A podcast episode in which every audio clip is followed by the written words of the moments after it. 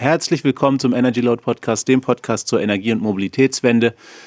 Ich bin Ajas Schah, neben mir heute wieder Stefan Hiller. Hallo Stefan. Hallo Ajas. Was haben wir denn heute? Ja, erstmal haben wir hier eine eisige Kälte in Berlin. Das ist nicht zum Aushalten, finde ich. Ja, heute Nacht um was minus 12 Grad oder sowas. Ja, ja, jetzt, selbst jetzt ist es, glaube ich, noch minus 7. Nee, Stefan, wir waren ja letzte Woche bei der, von der Sonnen eingeladen zu, einem, zu einer Veranstaltung hier im E-Werk in Berlin.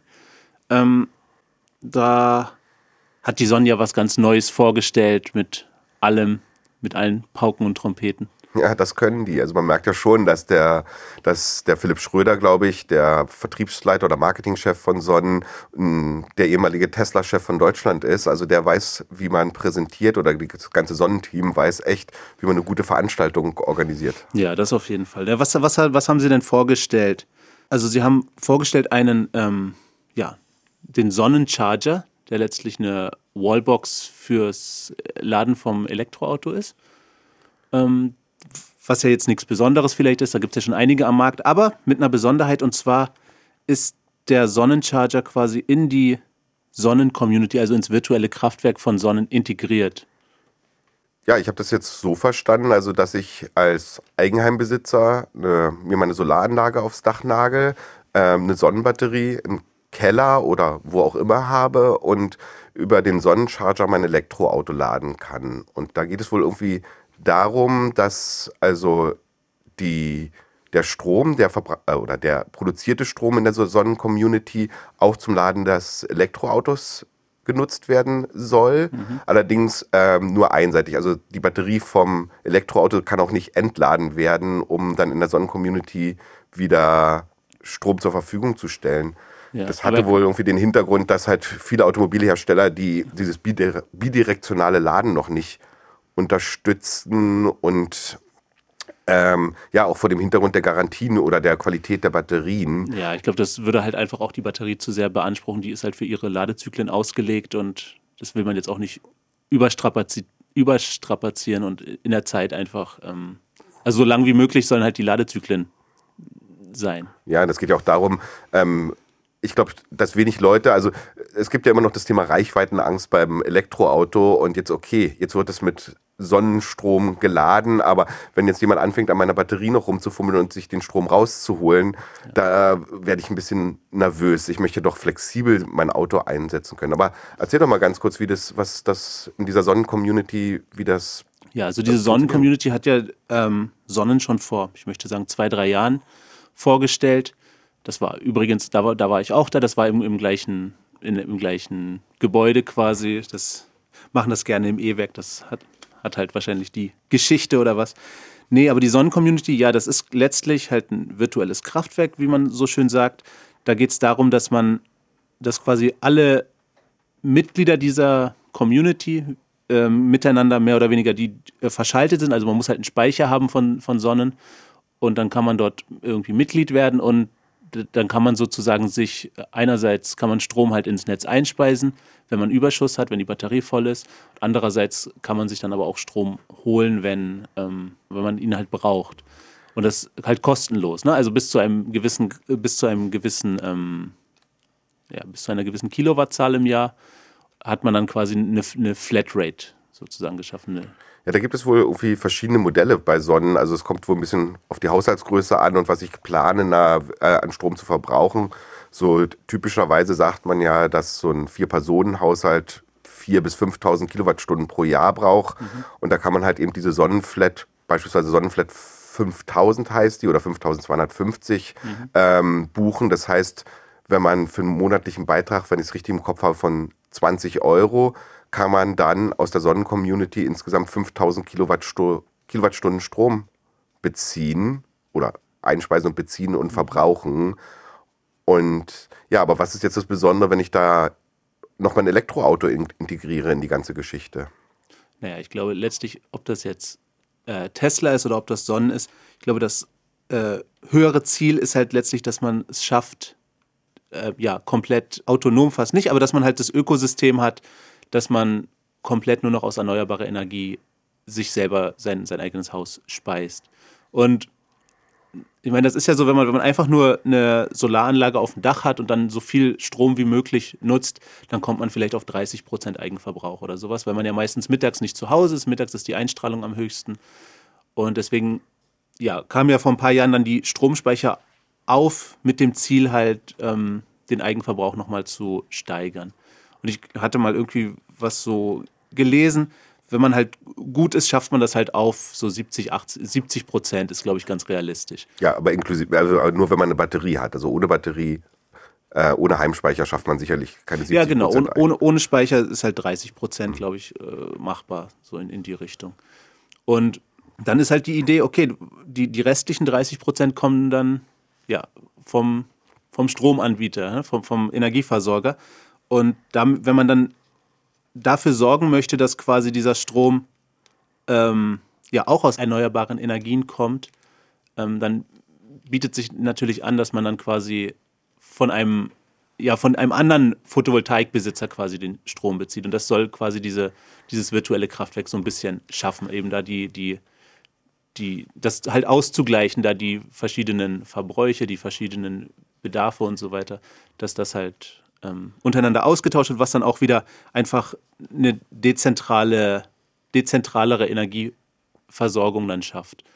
Was ja auch ein gutes Ziel ist, weil ansonsten ja die Netze extrem ausgebaut werden müssen, was ja irgendwie viele Milliarden kosten würde. Ja, da sind irgendwie noch zwei Aspekte mit diesem Sonnencharger, die wir sehen sollten. Das erste, was, was ich ganz interessant fand, wenn man also diese in, die Sonnencommunity eintritt, also für neue, für neue Kunden gilt diese, dann wird diese Wallbox, die normalerweise ca. 1300 Euro kostet, umsonst geliefert. Also mhm. die gibt es dazu, wenn eine Anlage von Sonnen gekauft wird, also eine Heimspeicheranlage. Ähm, das andere Thema ist ja, viele Kritiker von diesen virtuellen Kraftwerken argumentieren ja, dass also wie, wie soll ich das erklären? Also auf der einen Seite ich möchte eigentlich nur erneuerbaren Strom, Solarstrom verbrauchen. Das funktioniert ja nur, wenn ich na, meinen selbst produzierten Strom auch selber verbrauche. Dann kann ich mir hundertprozentig sicher sein, das ist Solarstrom. Wenn ich einspeise, dann geht das ja alles in so einen Stromsee rein mhm. und ähm, äh, auf so einem, so, so, so einem Elektron steht ja nicht, ich bin jetzt Solar oder ich bin aus einem Atomkraftwerk oder ja. ich bin aus einem Braunkohlekraftwerk. Aber Sonnen sagt halt, so viel wie in diesen Stromsee eingespeist wird, wird auch wieder, oder es wird so viel nur entnommen, wie auch eingespeist wird. Aber es ist halt virtuell. Es ist nicht, also wenn ich wirklich ja. erneuerbar funktionieren möchte, dann kann ich mein, darf ich nur meinen selbstproduzierten Strom verbrauchen. Das stimmt. Aber es, es äh, hilft halt dabei, eben diese Lastspitzen wieder auszugleichen und so. Was wenn es halt eine gewisse Größe hat, dann auch dazu führen kann, dass vielleicht das ein oder andere Kohlekraftwerk abgeschaltet werden kann. Ja, das ist ganz interessant. Bei diesem Sonnencharger, der hat dann wohl so zwei Modi, wie das Auto geladen werden kann. Nämlich einen so schnell wie möglich. Das heißt, ich brauche will schnell meine Batterie wieder voll haben, damit ich flexibel bin und mein Elektrofahrzeug benutzen kann. So wie halt die meisten Ladestationen einfach sind. Ne? Einfach genau. volle Power. Volle genau, Kraft richtig voraus. rein. Volle Kraft voraus. Lass knallen die Batterie. Und ähm, dann haben die aber noch so ein, ich glaube, das nannten die Smart-Modus. Das heißt also, da wird über das, über die Sonnen-Community oder über diese Menschen, die da sitzen und dieses virtuelle Kraftwerk steuern, mhm. ähm, geguckt, wann sind gerade Spitzen, die können Verbräuche berechnen, also vorab antizipieren, wann kommt es, wann gibt es günstigen Strom, vielleicht sogar Strom zum Negativpreis ja. und dann halt dieses Auto laden, aber laut Sonnen ist sichergestellt, wenn ich jetzt einstelle in meinem Auto, also sagen wir mal, ich stelle es jetzt abends um 8 bei mir zu Hause hin und weiß genau, ich brauche den Wagen morgen Mittag um 12. Dann stelle ich das einfach ein und dann wird der smart geladen, nämlich dann, wenn der Strom am günstigsten ist oder wenn, wenn genug Strom da ist, so dass aber sichergestellt ist, dass um 12 Uhr die Batterie voll ist. Mhm. Jetzt ist natürlich die Frage, wie, wie werde ich motiviert, den Smart-Modus zu nehmen? Das habe ich nicht so ganz verstanden. Vielleicht über Preis oder wie auch immer. Aber es gibt ja bei uns keine zeitunabhängigen Strompreise, äh, zeitabhängigen Strompreise. Ähm, normalerweise ist ja so wie beim Tanken oder ich komme und dann volle Power so schnell wie möglich voll machen, damit ich flexibel bin. Also ich glaube, im Moment ähm, wird man halt darüber motiviert, dass man sozusagen, dass es halt effizient ladet. Das ist halt wahrscheinlich, im, wenn man es übers Jahr betrachtet, ist wahrscheinlich diesen Smart-Modus zu nehmen am energiesparendsten, weil, weil man halt den weil man halt nicht einmal den hohen Verbrauch hat mhm. im ganzen Haushalt, sondern dass es halt so verteilt wird. Und dass man dann eben ähm, den, den selbstproduzierten Strom effizienter nutzt und weniger aus der ähm, Community nehmen muss. So in die Richtung. Gut, dann wurde ja dieser Tarif vorgestellt. Also man muss eine, also wenn man diesen äh, Sonnencharger umsonst haben möchte mhm. oder umsonst, nichts ist, nichts ist umsonst, dann muss man die Sonnenflat 8000 buchen. Das genau, heißt also das größte Paket von denen. Genau, das sind dann 8000 Kilowattstunden frei. Das kostet, glaube ich, 30 Euro. Mhm. Aber eigentlich ist es ja so, ein normaler Haushalt verbraucht ca. 5000 Kilowattstunden im Jahr. Mhm. Das kostet 20 Euro im Monat. Jetzt bekomme ich angeblich umsonst Strom für mein Elektroauto mhm. und 3000 Kilowattstunden, da behauptet Sonnen, dass man davon mit dieser, also mit diesen 3000 Kilowattstunden kann man im Jahr von München bis nach Kapstadt ja, fahren. 15.000 Kilometer. 15.000 Kilometer, also das müsste für eine übliche Anwendung reichen, ja. also Jahresanwendung. Aber es ist ja nicht umsonst. Es ist ja, ich muss halt das größere Paket buchen jeden ja. Monat. Ja gut, aber ich meine, der, der Stromverbrauch für eine vierköpfige Familie liegt halt irgendwo bei 5000, wenn man halt kein Elektroauto hat. Das ist ja ein neuer Faktor einfach, der mit ins, ins Haus kommt, den es ja vorher so nicht geht. Es ist ja nicht, dass man einen, alten Kühlschrank gegen einen neuen tauscht, also es ist ja einfach ein neuer Verbraucher mit, mit im mit dem Haus. Das, das verstehe ich schon, aber auf der anderen Seite äh, sehe ich doch ganz viel Marketing-Speech. So, du bekommst für, du bekommst fünf, für 15.000 Kilometer im Jahr Strom geschenkt. Nein, ich bekomme ihn nicht geschenkt, ja, sondern ja, ich muss ein größeres Paket buchen, also ein größeres ja. Abo. Also das ist halt wieder, man merkt, auch Sonnen kann gutes Marketing machen, aber eigentlich, also geschenkt bekomme ich gar nichts, auch nee. nicht von Sonnen. Ja, das ist klar. Das ist klar. Wobei wahrscheinlich, würde würd ich jetzt schätzen, ohne dass ich da irgendwelche Zahlen weiß, dass wahrscheinlich das also diese Community selber ist wahrscheinlich für Sonnen überhaupt nicht profitabel. Die sind ja da letztlich sind sie ja ein, ein Energieversorger damit. Ähm, man, ist, man wird ja quasi Stromkunde von denen. Und halt mit, wenn man den Speicher kauft, kriegt man dann halt eben so und so viel Kilowattstunden kostenlos.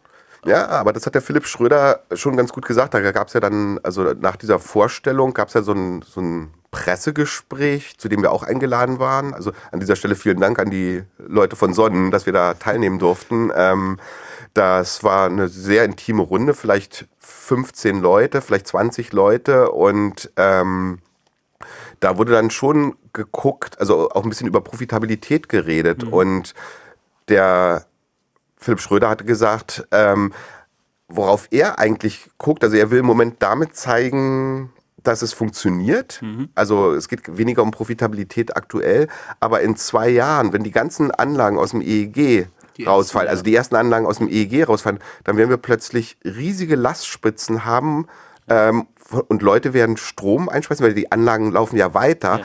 und da wird es den Strom dann vielleicht für einen Cent geben, die Kilowattstunde und er hat ihn drinnen in seiner Sonnencommunity ja. und verkauft ihn, also in Anführungsstrichen verkauft ihn für 23 Cent die ja. Kilowattstunde und da wird es dann interessant, glaube ich. Also die bauen jetzt vor für diese ganzen Solaranlagen, die aus dem EEG fallen und das wird viel sein und ganz interessante Zahl, die er genannt hat. Er meinte wohl, irgendwie in Deutschland sind, glaube ich, 30.000 Heimspeicher ver, ver, äh, verbaut aktuell. Mhm. Und die ersten EEG-Anlagen, da, da, war ja das EEG gerade am Anfang, da gab es noch nicht so viel. Die, die jetzt rausfallen, 2020, wenn ich es richtig im Kopf habe, ja. die liefern werden mehr Strom liefern, als alle Heimspeicher, die aktuell auf dem Markt sind, überhaupt aufnehmen können. Ja. Also die werden, also Sonnen baut wohl darauf, dass, die, dass es die Nachfrage nach Speichern extrem steigen wird, weil die ganzen Solaranlagen rausfallen und die aber weiter ihren Strom einspeisen und plötzlich wirklich ganz, ganz, ganz, ganz billiger Strom am Markt verfügbar ja. sein wird. Ja, und ich meine, klar, das ist ja sowieso das Thema der nächsten Jahre, weil im Moment gibt es halt mit dem EEG irgendwie eine Abnahmegarantie. Die kriegen da, keine Ahnung, die ersten Anlagen kriegen irgendwo 40, 50 Cent noch. Die, die jetzigen kriegen irgendwie 11 Cent. Und da muss halt, ne, der Energieversorger muss das halt aufnehmen von den, von den ähm, Betreib, von den Photovoltaikanlagenbetreibern. Und, und was Sonnen halt jetzt macht oder was auch die anderen äh, Anbieter machen, die jetzt eben diese virtuellen Kraftwerksleistungen anbieten, dass sie halt ein Modell anbieten, was nach, was nach dem EEG halt funktioniert. Mhm. Ähm, und das, das ist auf jeden Fall notwendig, weil so, ansonsten ist es halt schwer, gut, man kann sich dann irgendwie seinen, seinen Hühnerhof, äh, der irgendwo in der Nachbarschaft ist oder so, als, als Abnahmekunden suchen. Falls jetzt, wenn jetzt das EEG ausläuft. Aber ansonsten hat man halt auch ein Problem, weil man kann jetzt, man kann ja auch nicht als kleiner mit seinen, mit seinen irgendwie 800 Mega, 800 äh, äh, äh, Kilowatt, die man im Jahr einspeist oder was, kann man ja dann auch nicht irgendwie am, am Strommarkt, an der Strombörse seinen Strom verkaufen. Und deswegen gibt es dann halt eben so eine, so eine großen Sammelstellen, sage ich mal, so eine, und, und, die können dann eben die, die Megawatt dann handeln am, am Strommarkt. Ja, also virtuelle Kraftwerke sind auf jeden Fall ein Thema für die Zukunft. Und da sind jetzt da sind ja Sonnen auch nicht die einzigen, die, die das ähm, anbieten oder die, die ja so ein virtuelles Kraftwerk entwickeln. Gibt es ja in Deutschland allein viele Anbieter.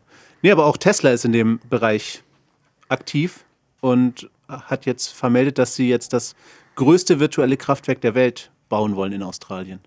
Ja, in Australien, da sollen, ähm, glaube ich, 50.000 Haushalte ähm, von Tesla, und zwar umsonst, eine Solaranlage plus ähm, Tesla Powerwall geliefert bekommen. Mhm. Und dafür, also ähm, das wird finanziert auf jeden Fall irgendwie durch die australische Regierung und durch einen durch Förderkredit. Einen, ja, einen Förderkredit. Und das Geschäftsmodell dahinter ist in Australien, dass ähm, ja, dass halt Tesla äh, das halt aus Stromverkäufen ihren, ihre Umsätze machen möchte und dafür die ähm, ja die die Mitglieder, die die dort teilnehmen, ähm, müssen halt nichts bezahlen für die Speicher, aber ja, kriegen dann halt eben auch nichts aus den Stromverkäufen. Und es soll, es soll, die sollen halt insgesamt 30 Prozent Energie einsparen können im Durchschnitt. Also ich finde es, also es ist ja noch wenig bekannt über dieses neue Modell, aber ich finde das irgendwie ganz gut, also wie die das auch machen. Ich glaube, die ersten, die ersten Haushalte werden wohl irgendwie nach sozialen Gesichtspunkten ausgewählt. Das heißt also, die Geringverdiener sollen zuerst die Anlagen bekommen und dann können sich andere darum bewerben. Also das ist im Prinzip so, dass ja, Tesla sich da dieses Kraftwerk auf die Dächer der Australier nagelt, also den im Prinzip sich das Dach mietet und den Keller mietet und dafür kriegen halt die, die ähm, Besitzer diese, der, ähm, der Häuser eben diese 30% Energieeinsparung. Also ich finde es irgendwie auch ein ganz cleveres Modell, aber ob sich das rechnet, wird sich zeigen. Ich glaube, ob bei Sonnen oder auch bei Tesla jetzt äh, geht es in erster Linie gar nicht darum, ob sich das direkt rechnet. Ich glaube, es ist so ein Absatzinstrument für die Speicher letztlich. Äh, letztlich ja, muss ja auch die Gigafactory ausgelastet werden. Und wo auch immer äh, Sonnen seine Speicher herbekommen, geht es ja auch um, um Masse, um so, ne? Ja, dass man ja vielleicht auch in, in, die Massenproduktion kommt und dadurch dann billiger produzieren kann. Also ich habe auch irgendwo mal gelesen, dass im Prinzip jeder Speicherhersteller mit bei jedem Speicher draufzahlt unterm Strich. Ja. Also dass sich das nicht rechnet, beziehungsweise vielleicht für den Speicherhersteller rechnet sich das schon, aber für den Betreiber und dann, da muss man schon sag ich mal, sehr affin zur Energiewende sein, so, so, so ein Early Adapter, ja. um das sich, ähm, um das für sich in Anspruch nehmen zu wollen. Ja, ja aber es kann halt eben schon sein, ich glaube schon, wenn, wenn dann so ein Sonnen oder so ein Tesla in zehn Jahren dann halt irgendwelche riesige Speicherkapazitäten haben, über die sie halt verfügen, die sie halt steuern können, dass da schon ein Geschäftsmodell daraus entstehen kann. In Zukunft, also, ja. ja. Aber aktuell weiß ich nicht, aber auf jeden Fall, wir haben ja auch in unserem letzten Post Podcast darüber gesprochen, ähm, über virtuelle Kraftwerke sehr intensiv oder sehr, sehr ausführlich. Ähm, ja. Dann geht es dann um Teilnahme am Regelenergiemarkt etc. Ne? Ja, und dann, dann ist, das hat ja auch der Philipp Schröder gesagt, dann, wenn das halt in zehn Jahren ein Geschäftsmodell ist, dann kann man halt nicht in zehn Jahren damit anfangen, überall Speicher hinzustellen. Dann sollte man halt jetzt anfangen, sich das peu à peu aufzubauen. Ja, genau, das hat er ja sehr genau in dem Pressegespräch gesagt. Es geht im Prinzip darum zu zeigen, dass es geht, dass wir es können, es auch jetzt einfach mal auszuprobieren ja. und sich da fit für die Zukunft zu machen. Ja, ja und, und was du ja den, was wir ja im Podcast hier auch schon angesprochen haben, ich meine, für uns kommt im Moment irgendwie ein Elektroauto gar nicht in Frage, weil wir einfach keine Möglichkeit haben, den, das Auto zu laden. Und das hattest du auch den Philipp Schröder ja gefragt, ob, ob quasi ähm, ja, ob jetzt der nächste Schritt, also so hast du es nicht gefragt, aber was ich daraus verstanden habe, dass ob jetzt quasi für, für Sonnen der nächste Schritt ist, ein eigenes, eine eigene Ladeinfrastruktur aufzubauen, um dann eben noch mehr Speicher, also eine Ladeinfrastruktur meinetwegen mit Speicher, die halt immer auch Teil der Sonnen-Community sind, ob, ob, ob die so etwas aufbauen möchten.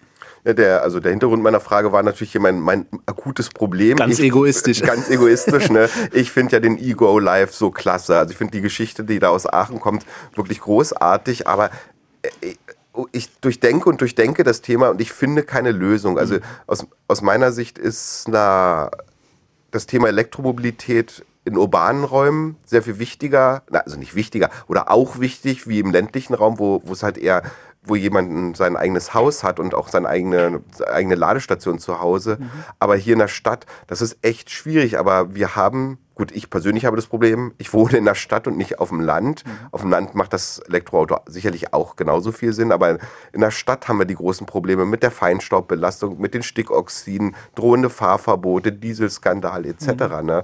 Und dieses ja, und der, der Philipp Schröder hat dann auch darauf geantwortet, hat gesagt, na ja, wir würden sicherlich auch ein Parkhaus mit Heimspeichern und unser, unserem Sonnencharger ausstatten, aber das ist nicht in dem Fokus derzeit. Ja. Aber also, also, deren Zielgruppe sind halt klar die äh, Eigenheimbesitzer. Und ja. gut, man kann sich auch einen Stromspeicher in die Mietwohnung stellen, aber ich glaube, darauf ähm, baut jetzt Sonnen nicht. Dass das ja, dann, äh, ich meine, was, was soll das auch? Ich habe keine eigene Solaranlage, da habe ich einen Stromspeicher in meiner Mietwohnung und dann habe ich irgendwie 250 Meter Verlängerungskabel zur Straße raus. Also das, das funktioniert irgendwie alles ja, so nicht. Ja, ja. Also das, das, das Thema. Also echt, Leute da draußen, habt ihr vielleicht eine Idee, wie wir dieses Problem lösen können? Also da gibt es ja Ubricity. Ubricity heißen die hier, glaube ich. Im, glaub ja, hier in Berlin, ähm, die sich mit dem Thema beschäftigen. Aber das, also das Problem in der Stadt und der, der Ladeinfrastruktur, das finde ich, das sollte ganz dringend angegangen werden und nicht nur mit so ein paar RWE-Ladesäulen an, an jeder Ecke, wo dann meistens noch andere Autos draufstehen oder die dann belegt sind. Aber gut, das hat man das letzte Mal ausführlich ja. besprochen. Ja, ich glaube, es gibt halt einfach noch kein Geschäftsmodell für Ladesäulen, das sich irgendwie von selbst trägt. Von daher ist das noch einfach relativ schwierig. Sobald, sobald man irgendwie mit, mit indem man eine Ladesäule irgendwo hinstellt, eine schöne Rendite erwirtschaftet, werden die überall stehen. Das ist ja ganz einfach. Ja, aber da kommen wir Thema Ladesäulen. Da haben wir ja auch was ganz Schönes gehabt hier, die GLS Bank. Also das ist ja die ja, nachhaltige Ö Ökobank aus Bochum, die wir ja immer wieder verfolgen und die echt klasse ist, ähm, die steigt plötzlich in das Geschäftsmodell Ladesäulen ein. Was, was, ja, was haben Sie denn vor? Beziehungsweise möchten Sie wohl äh, einen einheitlichen Bezahlvorgang schaffen also eine eigene äh, Karte entwickeln, an der man dann wahrscheinlich an, jedem, an jeder Ladesäule bezahlen kann, ob egal von welchem Anbieter die jetzt ist. Da gibt es ja im Moment auch so einen Wildwuchs, ne? gibt es ja tausend Anbieter und tausend Karten und tausend Möglichkeiten, wie man da bezahlt, aber halt nichts Einheitliches und da muss man wahrscheinlich als Elektroautobesitzer dann quasi genau gucken, an welche Ladesäule man fahren kann, an welche nicht. Ja, einmal das Bezahlsystem und dann auch die unterschiedlichen Preise. Also da gibt es, klar, da gibt es so Plattformen, wo man das na, ja, sich die richtige Ladesäule suchen kann. Aber dass die GLS-Bank das jetzt vereinheitlichen will, finde ich erstmal gut. Aber was ist deren Hintergrund? Wahrscheinlich wollen die Kunden generieren für die GLS-Bank. Also dass, wenn ich, dann habe ich wieder eine eigene GLS-Karte, habe ich da jetzt den nächsten, also den nächsten Bezahl Anbieter oder schaffen die es wirklich da eine einheitliche Lösung deutschlandweit oder sogar europaweit hinzubekommen? Also ich, ich fände es klasse. Ja, äh, ich denke auch. Das wäre schon eine gute Sache. Und wie du sagst, es ist gerade wirklich für die Stadt ist es ja total wichtig, dass, dass die Elektromobilität hier gefördert wird, weil hier haben wir ja eben die äh, Probleme mit dem Feinstaub.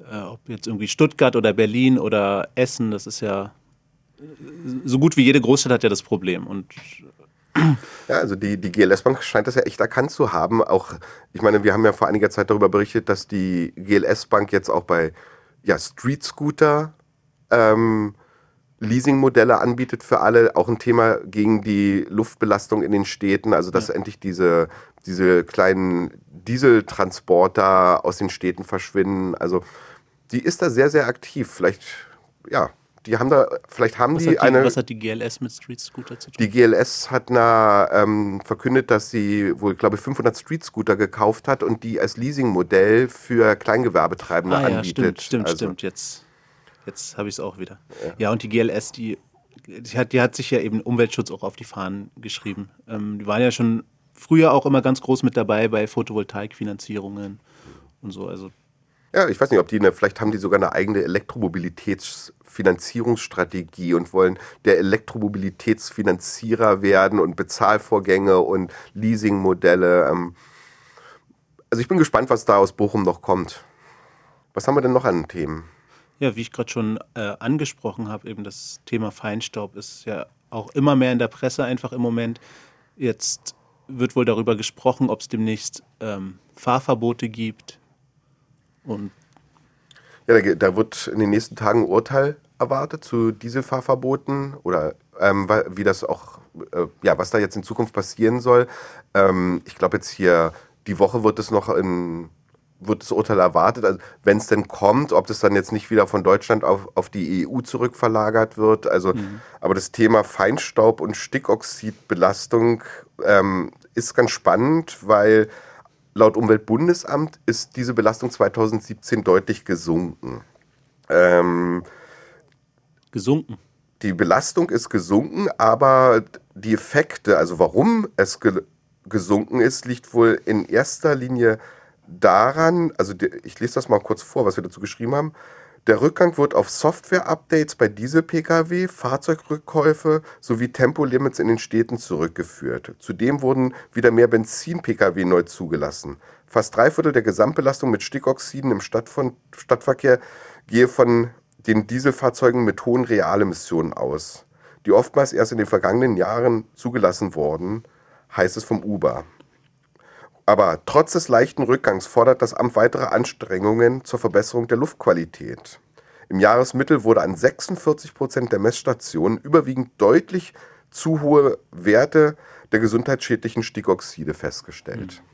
Also da geht es ja einerseits um Feinstaub und andererseits um Stickoxide. Und da hatten wir ja mal diesen ganz interessanten Artikel aus dem Spiegel, den wir auch letztens besprochen haben, wo ja eigentlich gesagt wird, ähm, die wirklichen die wirkliche Belastung kommt gar nicht von den Dieseln, sondern von den Benzinern, weil die diese, diesen ganz feinen Feinstaub aus, äh, ja, ausblasen. Also der von den Messstationen gar nicht gemessen wird, quasi. Ja, der wird schon gemessen, aber ähm, der spielt wohl in der ganzen Betrachtung und Diskussion keine Rolle. Also dieser, das gibt da irgendwie PM10, PM2,5, also Feinstaub und Kleinstfeinstaub. Und da wird auch gesagt, dieser PM2,5, also der einen ganz kleinen Durchmesser hat, der ist hochgradig gesundheitsschädlich, weil der wirklich ähm, ganz, ganz, ganz tief in den Organismus eintritt mhm. ähm, und gar nicht mehr vom Körper abgehalten werden kann, also beispielsweise in der Nase, in den Nasenhärchen und ähm, also diesen Ultrafeinstaub. Und ja. darum geht es. Aber der wird so in der aktuellen Diskussion gar nicht erfasst derzeit. Ja, ja ich meine, das hatte ja auch Sonne in ihrer Präsentation kurz, ähm,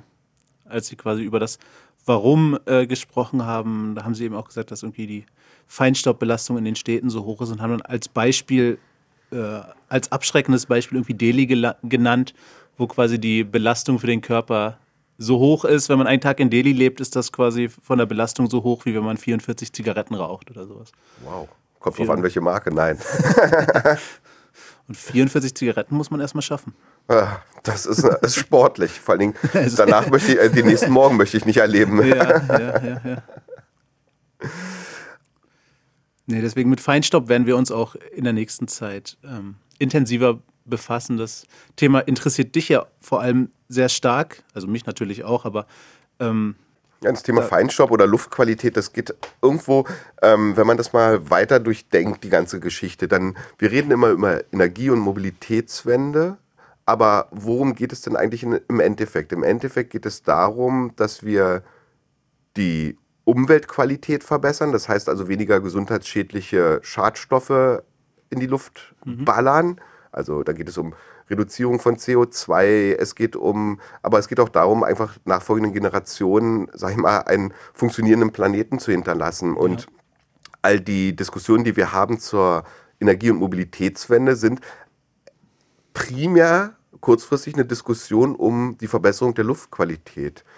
Deswegen haben wir jetzt auch auf, unserer, auf, unserer, auf unserem Blog, also auf energy.eu, eine Kategorie aufgemacht, ähm, wo, äh, unter Energiewende, wo wir uns intensiv mit dem Thema Luftbelastung, Luftqualität, Luftreinhaltung beschäftigen ja. wollen, weil das ist eigentlich die resultierende aus den ganzen anderen Diskussionen, die wir hier haben. Ja, und ich meine, es ist ja auch gerade auch für, für, China, wo wir ja immer erzählen, dass die so äh, führend in dem Bereich sind und Elektroauto-Quoten einführen und alles, kommt das ja, soweit ich das verstehe, auch vor allem vor dem Hintergrund eben die Luftqualität zu erhöhen, weil die ja gerade in Peking oder was enorme Probleme haben mit Smog und mit, mit Luftverschmutzung und so weiter. Und das das ist, auf, das ist auf jeden Fall wichtig. Also einerseits der Klimawandel, andererseits ja die, die, die Luftverschmutzung, klar. Ja, das wird aber immer so, so, wenn man sich so überlegt, wir reden ganz viel über Energiewende, Mobilitätswende, aber dieses Warum ja. wird eigentlich immer wieder außer Acht gelassen. Und da kann man, glaube ich, sehr kurzfristig Effekte ja. verbessern, ähm, wenn man erstmal an die Luftqualität geht. Also da, und zwar ganz, ganz kurzfristig mit Elektromobilität, mit besseren Filtern für Kraftwerken, mit erneuerbaren Energien etc. Ja, aber da gibt es ja auch ganz erfreuliche Nachrichten. Und zwar hat die äh, Juto Dynamics, irgendwie ein, ein Forschungsinstitut, die hat eine Studie veröffentlicht und hat gesagt, dass in der bei Oberklasse Automobil, Auto, Oberklasse Auto, Oberklasse Autos, wie auch immer, ähm, dass dort innerhalb von Europa Tesla das erste Mal den Spitzenplatz einnimmt. Also es haben sich mehr Tesla Model S verkauft im letzten Jahr als S-Klassen, als BMW 7er.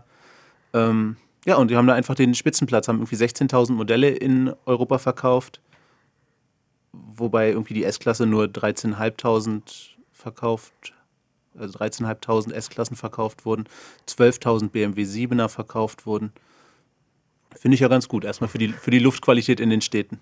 Ja, vor allem, wenn man immer, ich, wir haben unseren Artikel genannt, auch Tesla vor BMW und Mercedes in Europa. Da denkt natürlich jeder sofort in dem Segment Elektromobilität. Nein, wir reden nicht in, von dem Segment Elektromobilität, wir reden von Oberklasse-Automobilen. Also da sind wir plötzlich in der, im Vergleich, in der Konkurrenz um Mobilität, nicht um Elektromobilität in der, in der Oberklasse. Mhm. Und da ist es schon spannend, dass also Tesla weit vorne liegt. Auf der anderen Seite ist, oder einer der Gründe ist sicherlich, dass das Tesla Model S in seiner Basisversion deutlich günstiger ist als die Konkurrenz. Also während der in seiner Basisversion 70.000 Euro kostet, kosten entsprechende BMWs oder Mercedes ab 85.000 mhm. aufwärts. Wobei man natürlich auch beachten muss, ähm, dass äh, Fahrzeuge der deutschen Hersteller als besser verarbeitet und besser ausgestattet gelten. Also das ja. macht sicher auch was beim Preis aus. ja, das, ähm, das ist ja eh so ein bisschen, was man auch jetzt beim Model 3 immer hört, wo sich dann irgendwelche Leute die ersten Modelle angucken, dass das wohl mit der Verarbeitung noch so ein bisschen suboptimal läuft. Irgendwelche Spaltenabstände und was weiß ich.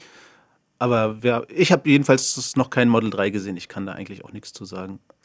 Aber wir reden ja jetzt nicht nur ähm, über das Model S und der Oberklasse und die Oberklasse, sondern ähm, in anderen Segmenten ist Tesla auch weit vorne. Also klar, es wird demnächst der voll elektrische Jaguar I-Pace erwartet. Der wird sicherlich in dem etwas niedrigeren Segment, mhm. also SUVs oder wie man das Segment auch immer nennt, also mhm. sicherlich eine Welle machen.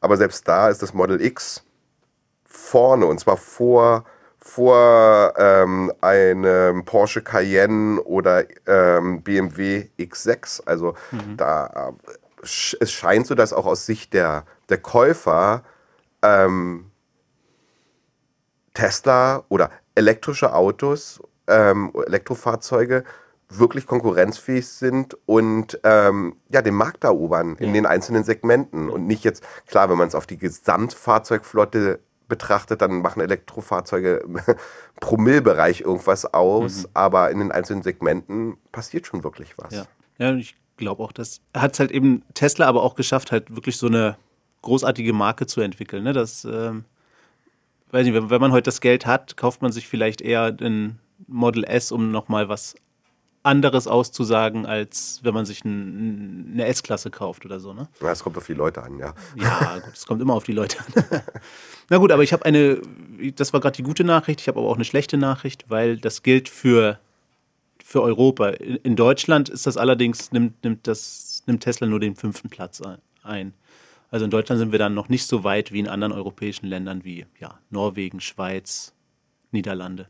Genau, und in den Ländern ist Tesla auf, überall auf Platz 1. In Deutschland ähm, liegt das Tesla Model S, also in der Oberklasse, ähm, auf Platz 5 und zwar vorne liegen die Mercedes S-Klasse, der Sima BMW, der Porsche Panamera und der Audi A8. Aber ich meine, hallo, vor drei Jahren oder vier Jahren, als wir mit diesen Themen hier anfingen, da war das wirklich ein absolutes Nischenthema und jetzt reden wir von Konkurrenz ja. zu Audi, Porsche, BMW, Mercedes. Also das, das, ist schon Champions League. Das ist wahr und das Model 3 ist halt noch gar nicht im Markt. Naja, darüber schauen wir, schauen wir mal, was da passiert. ja, dann hätten wir noch ein letztes Thema. Unser Lieblingsthema fast. Äh, Bitcoin. Bitcoins, ja.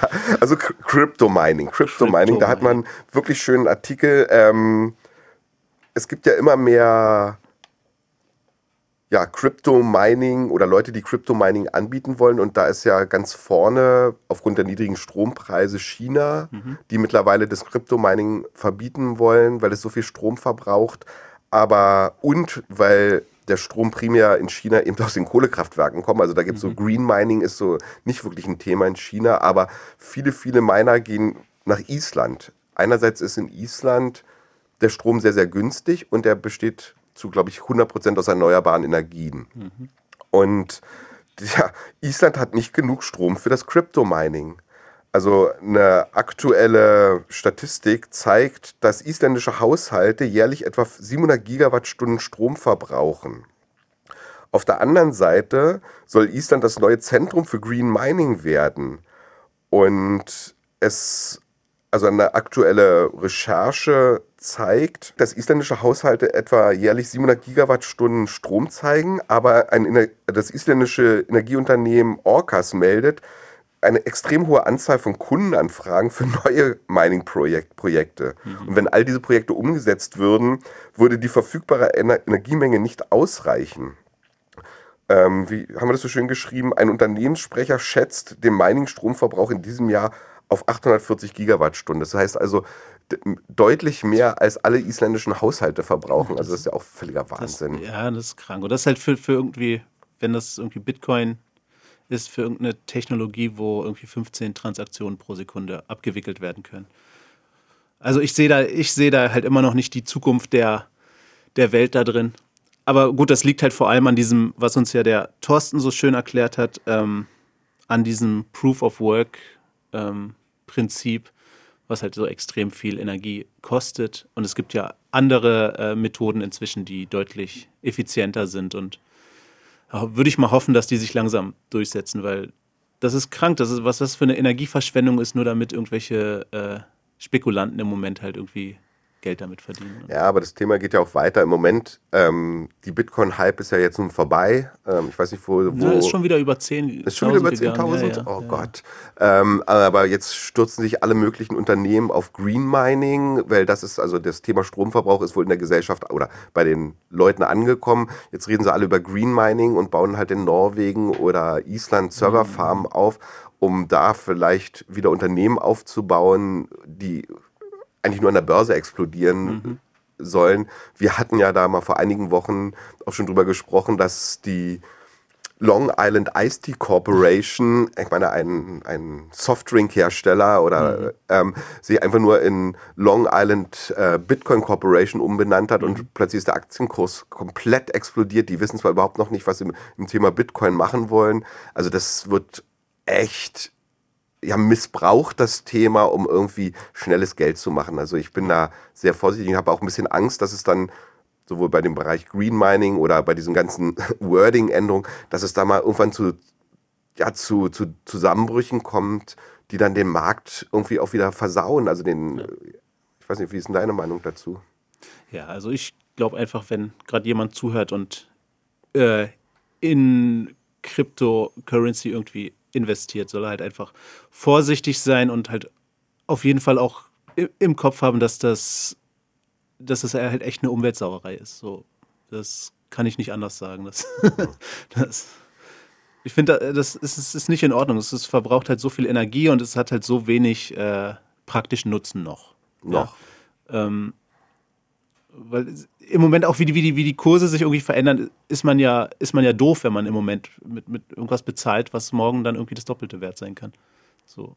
Auf der anderen Seite ist es aber schlau, irgendwas zu nehmen, irgendwas zu kaufen, was morgen auch das Doppelte wert sein kann. Aber das ist hochspekulativ und ähm, auf der einen Seite haben wir jetzt halt hier die Finanzmärkte oder Spekulan Spekulanten, das hört sich so schlimm an, das Wort, das meine ich gar nicht so schlimm. Ähm, nö, meine ich gar nicht so. ähm, und auf der anderen Seite haben wir halt einfach das Thema Stromverbrauch und ähm, für erstmal nichts, was wirklich Wert schafft. Also im Sinne so, wenn ich Strom verbrauche, um was zu produzieren oder um ähm, keine Ahnung, ähm, im landwirtschaftlichen Bereich, um Ernährungsprobleme zu lösen, das ist das eine, aber das andere ist sehr virtuell. Also da bin ich auch mit den ähm, Thorsten Zörner aus unserem einen Podcast auf einer Welle, dass, dass wir hier wirklich noch die richtigen Anwendungen suchen müssen und die das dann auch rechtfertigen, diesen hohen Stromverbrauch. Ja, wir haben die Lösung, wir kennen nur das Problem noch nicht. ja, das war mal ein schöner Artikel von, von dir von vor anderthalb Jahren. Ne? Ja, nee, dann würde ich sagen, verabschieden wir uns doch mal langsam. Genau, es ist sehr kalt heute. Ähm, wir wollen auch wieder in wärmere Räume, obwohl es hier im Studio wirklich ganz kuschelig ist mittlerweile. Ähm, ja, wir denke mal, das Hauptthema heute war ja wirklich das Thema Sonnen- und mhm. Sonnencharger und virtuelle Kraftwerke. Wir haben mit dem Philipp Schröder von Sonnen gesprochen, auch persönlich kurz. Mhm. Und ähm, er hat uns angeboten, vielleicht mal, dass wir, dass wir ihn mal mit in einen Podcast reinholen mhm. können. Also wir werden das auf jeden Fall jetzt mal angehen, ähm, dass wir ihn mal telefonisch oder vielleicht auch persönlich für ein Gespräch bekommen. Der hat wirklich viele interessante Dinge zu sagen und an dieser Stelle reicht es, glaube ich, jetzt erstmal für heute. Würde ich sagen. Tschüss. Tschüss, habt eine schöne Zeit.